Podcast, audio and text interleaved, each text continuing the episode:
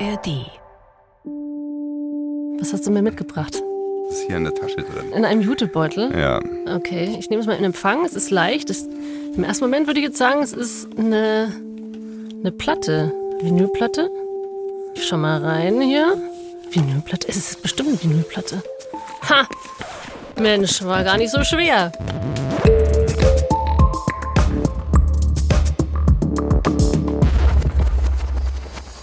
Oh, okay. Ah. Also ich habe jetzt hier eine, eine sehr, sehr alte Platte aus diesem Jutebeutel gegriffen und äh, das merkt man schon daran, es klebt, hört man das? Es klebt immer so ein bisschen. Bei alten Platten, da klebt es manchmal, wenn man so auf diese Cover irgendwie tappt mit den Fingern. Mhm. Und, und, deine Finger riechen danach auch so ein bisschen oh, nach Keller. Ja, oh, tatsächlich. Jetzt, wo du sagst, sie riechen wirklich nach Keller. Also ich habe tatsächlich, ich habe auch kürzlich erst aus dem Regal meiner Großeltern eine total geile Platte irgendwie aus den 60ern rausgezogen. Und ich liebe alte Platten. Und denke mir immer mal, wow, Wahnsinn, die haben Menschen schon in den 60ern in der Hand gehabt. Und ich kenne die Platte nicht. Also, ne, in meinem Archiv ist sie nicht. Und ich bin sehr gespannt, was für eine Geschichte dahinter jetzt steckt. Man kann schon sagen, das, worüber wir reden, ist da drauf. Äh, okay, warte. Und das, worüber wir reden, ist da drauf. Wir reden über Musik. Auf jeden Fall reden wir, reden wir über, Musik. Musik ja. Okay, ah. Switched on Bach. Virtuoso Electronic Performances of Brandenburg Concerto Nummer 3, Air on a G-String. Deutscher Schallplattenpreis. Steht nicht dran, aus welchem Jahr. Warte, gucke ich mal auf die andere Seite steht keine Jahreszahl drauf. Also man sieht einen als Bach verkleideten Menschen auf diesem Cover. Also er hat so ein Rüschen, so ein Rüschenhemd an und also eine Perücke, wie man das halt so kennt aus dieser Zeit, in der Bach gelebt hat. Und er hat aber auch Kopfhörer in der Hand. Das kennt man nicht aus der Zeit, in der Bach gelebt hat. Und er steht vor einem, vor einem, ja, vor einem riesigen Synthesizer. Richtig. Wir reden über Musik, aber um was genau? Was ist das Thema heute, Flo? Ja, wir reden heute über den Moog-Synthesizer, den du da drauf siehst. Ah, das ist ein Moog-Synthesizer. Na, da hätte ich natürlich ein bisschen reinzoomen müssen. Geht leider nicht auf alten Platten. Okay, bin ich ja, gespannt. Und wir reden aber nicht einfach nur über den Moog Modular, den man da drauf sieht, sondern wir sprechen über ein ganz spezielles Modell, was eine lange Reise und eine lange Geschichte durchgemacht hat. Und das beginnt alles mit dieser Schallplatte.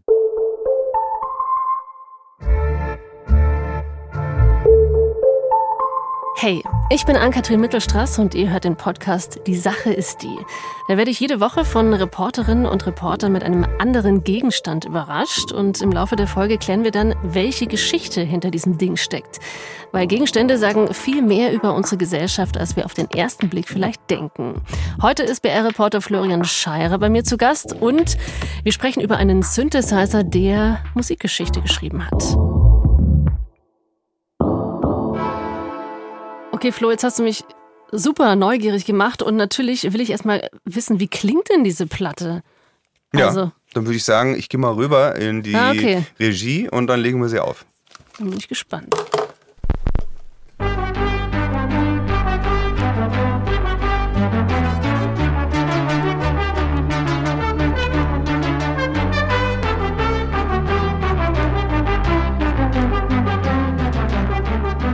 Also, es klingt nach Bach, aber es klingt ein bisschen schräg nach Bach. Das hat ja diesen typischen synthetischen Klang eines Synthesizers. Und es klingt auch ein bisschen alt, also es klingt nach frühem Synthesizer natürlich. Von wann ist denn die Platte eigentlich? Ja, das wollte ich dich fragen. Was denkst du denn? Ich glaube, also ich versuche in meinem äh, Musikwissen zu graben und ähm, würde sagen Anfang 70er, vielleicht 72. Oder no, oh, das ist okay, Daumen nach unten. Okay. Aber es ist schon es 69. Ist so Sehr gut, 1968. 68. Ja. Wendy Carlos, die hat die Platte gemacht mhm. und die war Assistentin bei Bob Moog, der mhm. diesen Synthesizer gebaut hat. Und das war einfach einer der ersten überhaupt kommerziell zu kaufenden Synthesizer und es war einer, bei dem man auf einer Tastatur spielen konnte. Ah, okay. Und das hat den so besonders gemacht, so 1964 ungefähr entwickelt. Und sie hat gesagt, alle, die da drauf spielen, die machen immer so Avantgarde-Kram, was keiner anhören will. Ich will mal was Schönes machen.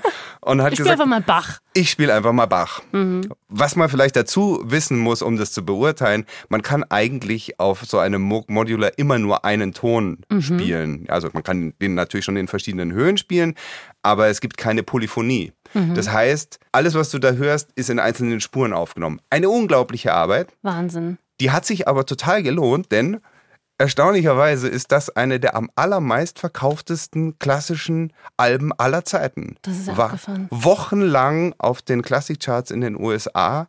Das hat die Leute weggeblasen. Aber damals zu der Zeit, als dieses Album rausgekommen Ja. ist. Wirklich, da waren die Leute, haben die nicht gedacht, oh, was ist denn das? Das klingt ja total künstlich. Waren die schon so offen damals?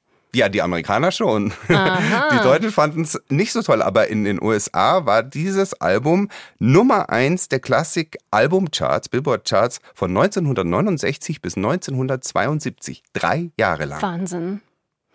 Jetzt muss man noch kurz sagen, diese Platte, die ich jetzt hier nochmal in der Hand habe, die, Mhm. die, ist das deine? Ist die aus deinem Fundus? Ich habe die auf Ebay gekauft. Ah, das ja. ist überhaupt gar kein Problem, die zu kaufen, weil es handelt sich eben um eine der meistverkauftesten Klassikalben aller Zeiten. Und damit jetzt keine Verwirrung aufkommt, diese Platte ist unter dem Namen Walter Carlos erschienen.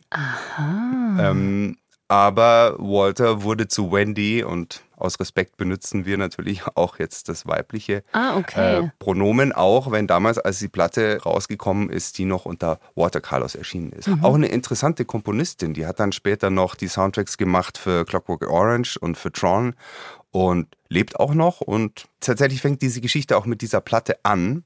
Die läuft nämlich 1968 im Bayerischen Rundfunk im Radio. Und der Komponist und Dirigent Eberhard Schöner und seine Frau Steffi, die in München leben, die hören diese Platte. Ich habe Radio gehört, Bayerischen Rundfunk. Und da hieß es, es gibt ein neues Instrument in Amerika, ein sogenannter Synthesizer. Und wir spielen euch mal was vor. Und dann haben die das gespielt und die Steffi war auch dabei. Und da habe ich gesagt, Steffi, das ist die Zukunft, wir fahren hin. Also ihr wart zusammen vor dem Radio, oder wie? Ja, ich habe das gar nicht so ermessen können, was da jetzt großes Neues ist. Und dann hat er gesagt, wir fahren nach New York. Und dann habe ich gesagt, ja, hast du denn eine Adresse? Und dann sagt er, den finden wir schon. Das ist ja Wahnsinn. Was hast du denn da für Leute ausgegraben? Wo hast du die her? Das ist ja unfassbar. Ja, da bin ich hingefahren. Und zwar an den Stadelberg bei Miesbach. Da lebt Eberhard Schöner und seine Frau Steffi Schöner. Und die haben mich wahnsinnig freundlich empfangen. Es gab erstmal Weißwurst und Brezen. Und dann haben wir uns hingesetzt. Der ist inzwischen über 80. Er ist eben damals schon äh, Komponist und Dirigent gewesen und war zunächst mal erster Geiger in der Oper. Und dann hat er aber eine Kammeroper gegründet und ein Jugendsymphonieorchester, was insofern wichtig ist, weil dann hatte er immer Orchester zur Verfügung, was er dann benutzen konnte. Und also wirklich auch so ein, so ein Typ, der dann irgendwie, wenn er sagt, boah, da habe ich Bock drauf, dann macht er das einfach. Und der hat dann total begeistert der Mutter von einem Freund von ihm eben von diesem Ding erzählt. Und dann hat sie gesagt, naja, dann, dann fahrt halt dahin, ich zahle euch das Ticket. Ich habe auch nicht gewusst, wo es den gibt, ob es in New York ist oder in LA oder weiß auch immer. Achso, es hätte auch in Kalifornien sein können. Ja, irgendwo. Wir wussten nichts.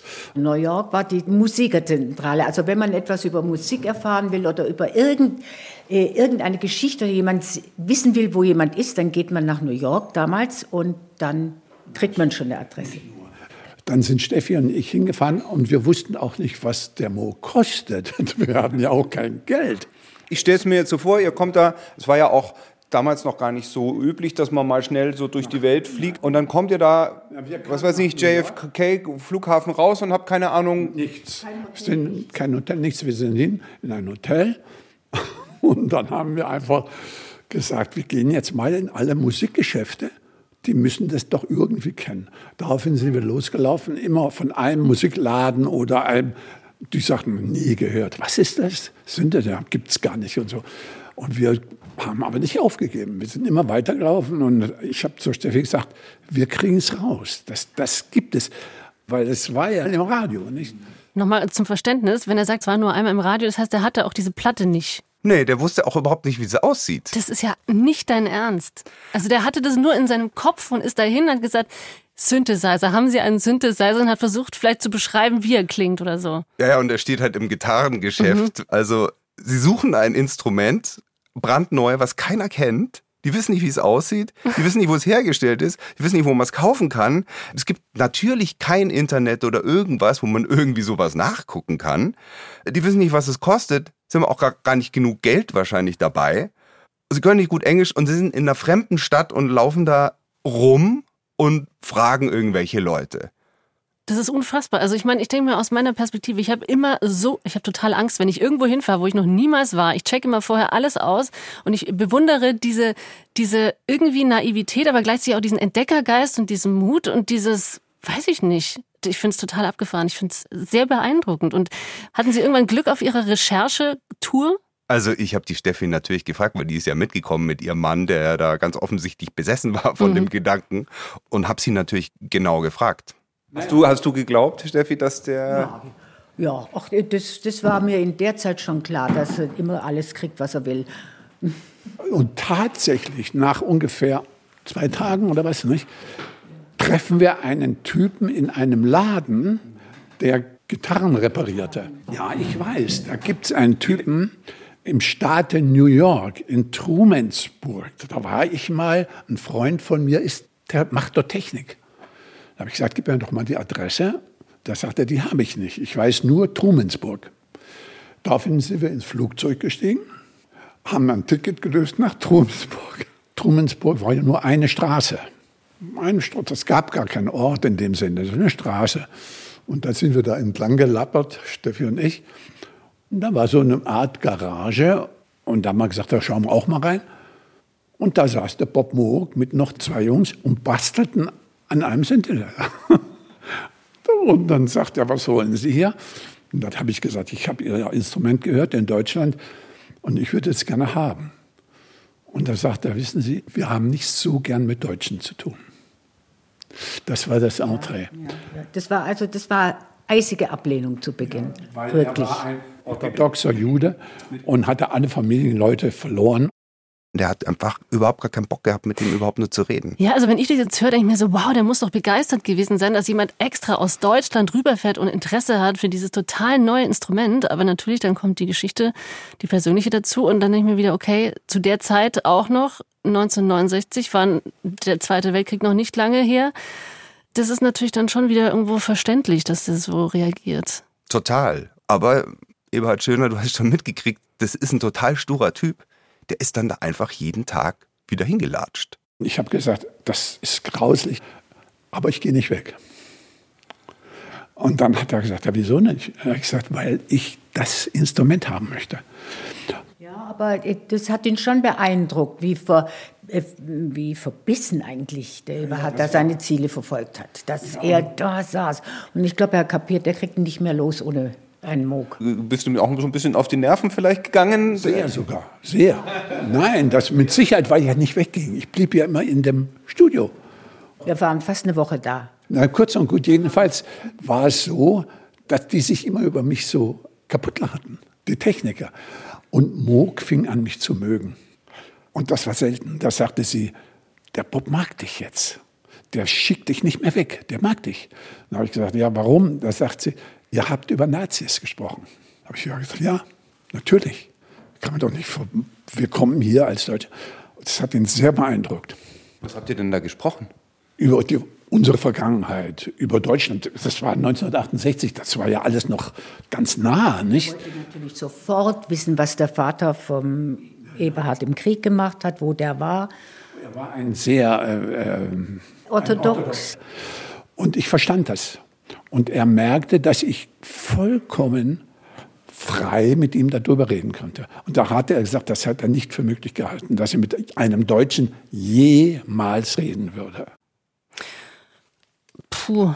Wahnsinn. Also ich, ich bin beeindruckt von Eberhard Schöner, also dass er sich getraut hat, so hartnäckig zu bleiben in dieser schwierigen, sensiblen Situation und aber auch beeindruckt von dem Herrn Moog, dass der dann doch quasi so offen war und dem Eberhard irgendwie eine Chance gegeben hat. Und jetzt denkt man, ja, er hat ihn gekriegt, gell? Ja.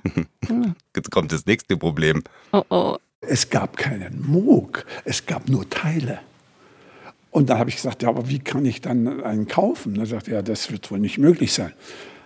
Am nächsten Tag bin ich wieder hin mit der Steffi. Da sagt er, die Beatles haben ihn zurückgeschickt, den Moog. Die können nichts damit anfangen. Den kannst du jetzt haben. Das gibt's nicht. Jetzt kommen auch die Beatles ins Spiel. Was soll denn? Das ist ja unfassbar. Okay, die Beatles waren offensichtlich zu der Zeit noch nicht ganz so avantgardistisch progressiv unterwegs und konnten mit dem nichts anfangen. Die waren total progressiv unterwegs mhm. und deswegen hatten sie den auch. Das war die Zeit, da haben die gerade Abbey Road aufgenommen. Die waren so in den letzten Zügen. Mhm. Und deswegen ist dieser Moog auch auf Abbey Road zu hören und zwar auf mehreren Stücken. Und ich würde sagen, wir hören uns eins an. Love is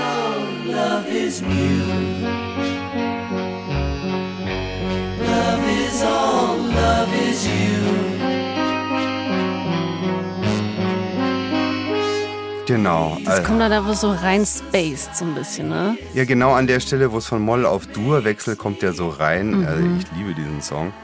Und ja, auch bei den Beatles war natürlich ein Techniker, mhm. der das denen irgendwie gezeigt hat. Das war einfach ein total neuartiges Produkt und trotzdem war es ihnen zu kompliziert. Es gibt jemanden in München, der auch so ein Moog 3P hat. Ich habe den mal besucht. Ähm, der ist äh, Musiker bei Ströme. Das mhm. ist Mario Schönhofer, der macht zusammen mit Tobias Weber Ströme und der hat eben dieses Ding da stehen und ich bin da reingekommen in diesen Proberaum, der hat dann so einen Flocati-Teppich und dann auf so einem Tisch stehen halt diese drei Kästen, also diese drei Module. Also wir haben hier beim, beim Moog Synthesizer grundlegende Klangerzeugungsgeräte, das sind die sogenannten Oszillatoren, Schwingungsgeneratoren. Also der Mario, der dreht jetzt einfach an so verschiedenen Knöpfen rum, genau. zwischen lauter Kabeln, das sind so irgendwie diese Kästen sind mit Kabeln verbunden. Das wäre jetzt zum Beispiel mal eine ganz einfache Sägezahnwelle. Ich mache jetzt den Filter mal auf, dass alle Obertöne durchgehen. Und wir haben hier eine Bank mit drei Schwingungsgeneratoren. Die kann ich hier zum Beispiel nur Tonhöhe verstellen. Das wäre jetzt der zweite Oszillator. Jetzt mische ich den ersten dazu. Stimmt die ein bisschen? Dann haben wir schon ein bisschen einen reichhaltigeren Sound. Und zum Beispiel noch Obertöne dazu addieren. Mhm. Das wäre jetzt zum Beispiel der zweite Oberton. Mhm. Den kann ich jetzt hier leise dazu mischen, wenn ich will. Kann ich auch einen ganzen Akkord machen. Das heißt aber auch, dass du jeden Klang äh, deines Moogs, immer jeden Ton designst du praktisch selber. Ja. Das ist die Übung an einem, an einem solchen Instrument, das Instrument und die Regler so gut kennenzulernen, dass man eigentlich weiß, was das Ding, also dass man zumindest ungefähr weiß, was kommen wird. Mein Gott, das klingt kompliziert, ey, Wahnsinn. Ungefähr weiß, was kommen Ungefähr wird. Ungefähr weiß, was kommen, okay. das ist echt der beste Satz. Aber du hast schon gesagt, ähm, die Dinger sind richtig teuer. Kannst du schon mal verraten, wie viel so ein Teil kostet? Also, äh, was die jetzt aktuell kosten, weiß ich nicht. Ich weiß aber, was es damals gekostet ja, damals? hat, nämlich 60.000 D-Mark. Wow, okay. Und das muss man sich jetzt irgendwie so äh, vorstellen. Also 60.000 D-Mark, das durchschnittliche Jahresgehalt in Deutschland war damals 12.000 Euro im Jahr, mhm. 1.000 Euro im Monat. Mhm. Das heißt, man musste fünf Jahre arbeiten, mhm. um sich so ein Ding zu leisten. Also, und heute ist Durchschnittsgehalt bei 50.000. Das heißt, der würde dann heute ungefähr 250.000 Euro kosten. So Wahnsinn. viel hat der Moog gekostet, den mhm. Eberhard Schöner da kaufen wollte. Mhm. Aber das Geld hatte er natürlich nicht. Und was hat er gemacht? Er hat eine Frau angerufen. Oh nein, er hat eine Frau angerufen. ja, und zwar diese Mutter, die schon die Tickets bezahlt hat, die Mutter von seinem Kumpel. Und die hat gesagt, ich bezahle es. Kauf ihn. Woher hatte diese Figur? Die war einfach nur reich, oder was? Ja. Okay, na hm. gut, wenn man solche Leute ja. kennt. Genau, und dann gab es aber wieder äh, Probleme. Ja, das nächste Problem war, dass er natürlich auch nicht gecheckt hat, wie das Ding eigentlich funktioniert. Ich habe noch nie in meinem Leben mit Elektronik zu tun gehabt. Wie, wie funktioniert denn das überhaupt? Ja, das, es gibt kein Manual.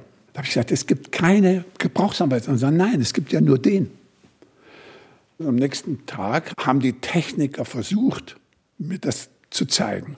Es war vollkommen aussichtslos. Weil Eingang und Ausgang war für mich gar nichts. Wer geht da rein? Und dann haben die so gesteckt, haben so Sounds, schau, das ist der Sound, das ist Sinus, das ist ein Sägezahn, das ist gut. Und dann, wenn du hier, das ist ein Filter, und wenn du hier drehst, dann kannst du, aha, aha. Und dann habe ich gesagt, wissen Sie, Herr Mogler, Bob, habe ich gesagt, Bob, darf ich heute Nacht mal hier bleiben? Und nachts, wie die weg waren, habe ich ein Papier genommen und habe aufgemalt, was gesteckt war. Das war sehr witzig. Na, kurz und gut. Und dann waren wir dort diese Woche und in dieser Woche hat, haben wir Blätter gemalt, wie blöde. Fotografiert, wie blöde. Und ich habe versucht, mir Dinge zu merken. Aber das war nicht möglich. Naja, er hat ihn dann einfach erstmal mitgenommen. Wir haben einen riesengroßen Schrankkoffer gekauft. Und da waren die Kästen drin. Und den konnte man aber nur schieben. Und dann war der Zoll. Das war jetzt das Problem in München der Zoll. Und dann bin ich vorne draußen und habe so getan, als ob ich den gar nicht kenne. Und habe den geschoben und sagte, was schieben Sie denn dann? Da sage ich, das ist meine Garderobe. Ich habe morgen einen Auftritt und bin weiter. Und da haben die, die, die haben gesagt, ach so, ach so. Und dann haben sie sich um den nächsten gekümmert. Gar nicht verzollt. Und so ist der Moog durchgegangen. Das ist ja abgefahren. Was für ein großer Koffer musste das gewesen sein. Ja, das muss ein Koffer gewesen sein. Aber ja, also hier, es heißt immer, Eberhard Schöner hat den ersten und es war tatsächlich der erste Moog Modular, der erste mhm. Synthesizer. Der hat den ersten nach Deutschland gebracht, aber eigentlich hat sie ihn ja. Mhm. Und vielleicht auf den ersten Blick, wenn wir diese Geschichte heute erzählen, es kommen sehr viele Männer vor, aber äh, es kommen auch immer wieder Frauen vor, die entscheidende Rolle gespielt haben. Mhm. Also wir sehen, ohne die Frauen hätte das alles nicht geklappt. Es geht los mit Wendy Carlos, mhm. dann Frau Moog, dann die Geldgeberin und natürlich Steffi Schöner. Ohne diese Frauen wäre dieser erste Synthesizer in Deutschland nicht gelandet. Mhm. Und der stand dann bei Eberhard Schöner äh, auf dem Schreibtisch und der hatte keine Ahnung, Wer ihn bedient. Wer ihn bedienen soll. Und dann hat er Glück gehabt, dann ist was passiert. Robert Wedel, ja. Der spielte eine sehr, sehr entscheidende Rolle. Weil der hatte gehört, dass da Eberhard Schöner, der kannte mich so als Elektriker, der war Elektriker, dass ich so ein Instrument hätte und rief mich an und sagte, ob er mal kommen darf. Und dann kam der in die Marziostraße, da haben wir gewohnt. Und ich hatte den Moog aufgebaut in meinem Arbeitszimmer. Dann kam der Wedel, und hat gesagt, ja, ich bin ja ein Elektriker, ich weiß, wo man reingeht und auch, wo man ausgeht. Und da habe ich gesagt, dann mach das doch mal, dann hol doch mal einen Ton. Und dann war das tatsächlich ein Ton, nicht? Es hat, glaube ich, einen Sinusklang. Und dann hat er so rumdraht. Und da habe ich gesagt, Herr Wedel, haben Sie Arbeit? Er sagte, nein, ich bin arbeitslos. Da habe ich gesagt, jetzt haben Sie Arbeit. Ich stelle an. Nicht dein Ernst. Was für eine unglaubliche Geschichte. Wie ging es weiter? Also ich meine, okay, also Eberhard Schöner hat auf einmal jemanden, der Töne, der Sounds aus diesem Trumm rausholen kann und äh, macht er sich dann irgendwie ans Komponieren? Was, was ist dann seine musikalische Idee mit diesem Teil? Ja, erstmal ist seine Idee, das Ding hat 60.000 Mark gekostet, das muss irgendwie wieder reinkommen. Ja. Und dann hat er jetzt auch noch den Techniker, den muss er auch noch bezahlen. Jetzt muss irgendwie Geld reinkommen. Und da hat er dann verschiedene Sachen ausprobiert. Und dann hat er tatsächlich sein allererstes Konzert gehabt mit diesem Ding. Da war er eigentlich bei den Berliner Festwochen eingeladen als Dirigent. Und dann hat der Leiter gesagt, Herr Schöner, Sie haben doch da dieses komische Instrument. Könnten Sie das nicht vorführen bei den Festwochen? Dann habe ich gesagt, ja, das ist nicht leicht, aber live ist das nicht einfach wie viele Leute kommen denn da? Da sagte der, ja, vielleicht 100. Ich sage, ja, das geht, da kann ich rumfummeln und denen das so zeigen. Und das Konzert war um sechs, kann ich mich genau erinnern. Um vier wurden die Türen eingedrückt. Es war Mrotko-Ausstellung. Die Mrotko-Bilder fingen an zu schwanken, weil die Leute reinströmten. Der Direktor sagte, wenn ein Rotko kaputt geht, bin ich für mein ganzes Leben erledigt. Und die Leute kamen rein und ich hatte das Mikro und sagte, hinlegen, nicht sitzen, nicht stehen, hinlegen. Oh, das war Wahnsinn. Und dann ist es mir gelungen, tausend Leute auf dem Boden liegen zu haben.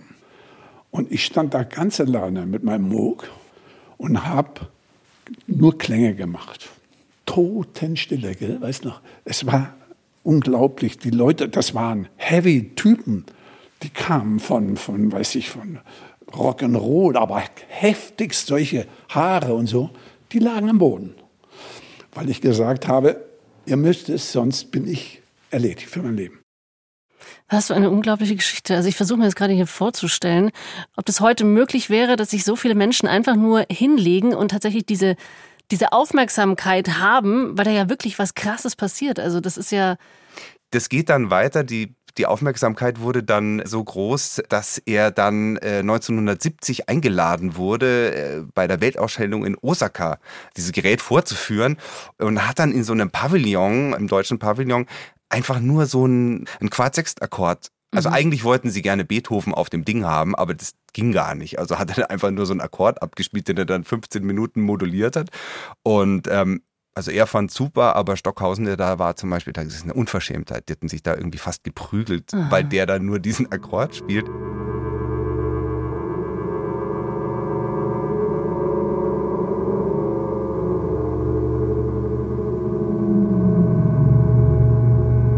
Also du hörst, er war immer noch auf der Suche. Mhm. Und dann ist wieder jemand gekommen und hat ihm geholfen. Und lustigerweise spielt auch der BR da wieder eine Rolle? Ich habe im Bayerischen Rundfunk in Freimann Fernsehaufnahmen gehabt mit meinem Jugendsymphonieorchester. Und im Nebenstudio war eine Band. Und ich beschwerte mich immer, habe gesagt, die sind so laut, ich höre die in meinem Studio. Die müssen aufhören oder ich höre auf. Und dann haben die gesagt, ja, das sind, das sind Leute, die sind sehr erfolgreich, die heißen Deep Purple. Dann habe ich gesagt, ja, ich, keine Ahnung, ich kannte die ja gar nicht. Ich war ja so ein, so ein äh, Klassiker, ich habe das alles abgelehnt, alles. Dann haben die gesagt, ja, also da kommt mal der eine jetzt und spricht mit ihm. Und das war dann Deep Purple, der John Lord. Das waren die ersten Zusammentreffen mit Rockmusikern. Und plötzlich fand ich die toll. Ich fand die Typen so gut. Und meine Klassiker waren alle noch mit weißem Kragelchen und so und wahnsinnig verschnupft und so. Und die waren so lebendig. Also okay, da treffen gerade Welten aufeinander. Aber Eberhard äh, Schöner ist total begeistert. Und lass mich raten, hat er dann irgendwie, keine Ahnung, hat er mit Deep Purple dann zusammengearbeitet? Oder wie war das? Ja, mit John Lord hat mit er zusammengearbeitet. Und John Lord war der Keyboarder mhm. und Orgelspieler und man muss jetzt da nochmal sagen, wir, wir sind jetzt in dieser Zeit, Anfang der 70er Jahre, und die, die Purple-Alben von 1970, 71 und 72 waren alle auf Platz 1 der deutschen Charts. Die waren riesig damals, ja. Die waren absolute Stars und auch super einflussreich als Wegbereiter, vor allem für Heavy Metal, mhm. auch für Speed Metal, für Thrash Metal. Also total weit weg von diesem total nerdigen oder wie er ja selber sagt, von diesem Klassiktypen. Mhm. Und ich glaube, wir hören mal rein.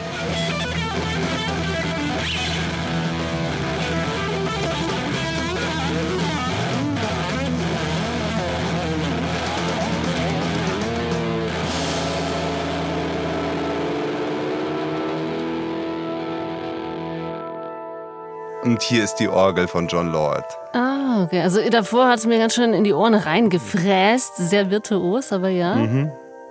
Das ist John Lord der Keyboarder. Mhm. Und der ist wichtig gewesen, auch für den Sound von äh, Deep Purple, die eben, wie gesagt, auf der einen Seite super erfolgreich waren in der Zeit, aber auf der anderen Seite tatsächlich auch für die Weiterentwicklung von äh, Rock total wichtig waren. Und das Witzige war, John Lord war eben ein eigentlich ein Kirchenmusiker. Mhm. Das, was man da an dieser Orgel ja. auch gehört hat. Und der hat auch Bach geliebt. Aha, now we're talking, okay. Genau. Und dann hat er ein paar Jahre vorher noch ein Stück gespielt für Orchester und Band, was sie in der Royal Albert Hall aufgeführt haben. Gibt es auch ein Album. Und deswegen haben sie sich dann eben doch verstanden.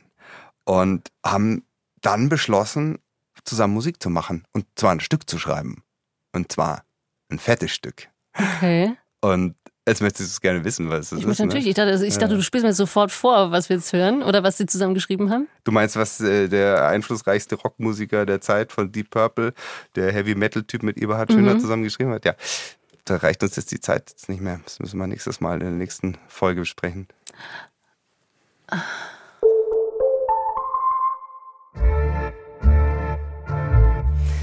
Also Flo, ich habe jetzt die ganze Zeit, während du mir diese abgefahrene Geschichte erzählt hast, immer wieder auf diese Platte geguckt, die du ja mitgebracht hast, diese Switched on Bach Platte, wo dieser Dude mit seiner komischen Perücke und dem Bach-Outfit vor diesem Moog Synthesizer steht. Und ähm, also es war mir nicht klar, was für eine krasse Geschichte dahinter steckt, dass dieser Synthesizer überhaupt zu uns nach Deutschland rüberkam und dass dafür ein Mann aus der Klassik verantwortlich war, der aus München kam oder einfach mal auf gut Glück sozusagen rübergefahren ist und tatsächlich so hartnäckig war oder auch tatsächlich so viel Glück hatte und den Menschen getroffen hat, der diesen Synthesizer hergestellt hat und wer weiß vor allem, ähm, wo wir heute musikalisch wären, wenn dieses Instrument, dieser Synthesizer gar nicht so, wenn er den Weg nicht zu uns rüber geschafft hätte und nicht so verbreitet geworden wäre. Vielen Dank, dass du diese Geschichte mitgebracht hast und ich werde jetzt überall, wo ich einen Moog-Synthesizer raushöre, ich glaube, mein Ohr ist so ein bisschen geschult jetzt, werde ich tatsächlich ganz anders über diesen, über dieses Drum nachdenken, über diesen riesen Kasten.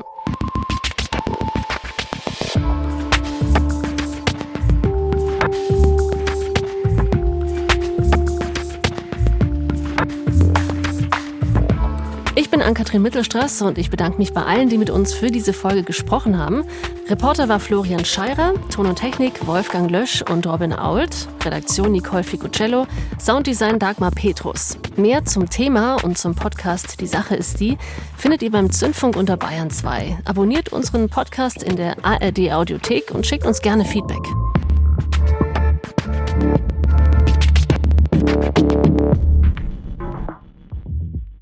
Ich habe noch einen Tipp zum Weiterhören für alle Sport- und True Crime-Fans. Hört doch mal in den neuen Podcast Dr. Red Bull rein. Eine Frau liegt tot in der Wiese, ein Mann in Unterhose steht daneben. Wer hat sie überfahren? Der Podcast geht dieser Frage nach und erzählt gleichzeitig die Geschichte von einem der erfolgreichsten und umstrittensten Sportmediziner überhaupt, Dr. Red Bull. Alle Folgen jetzt schon in der ARD Audiothek.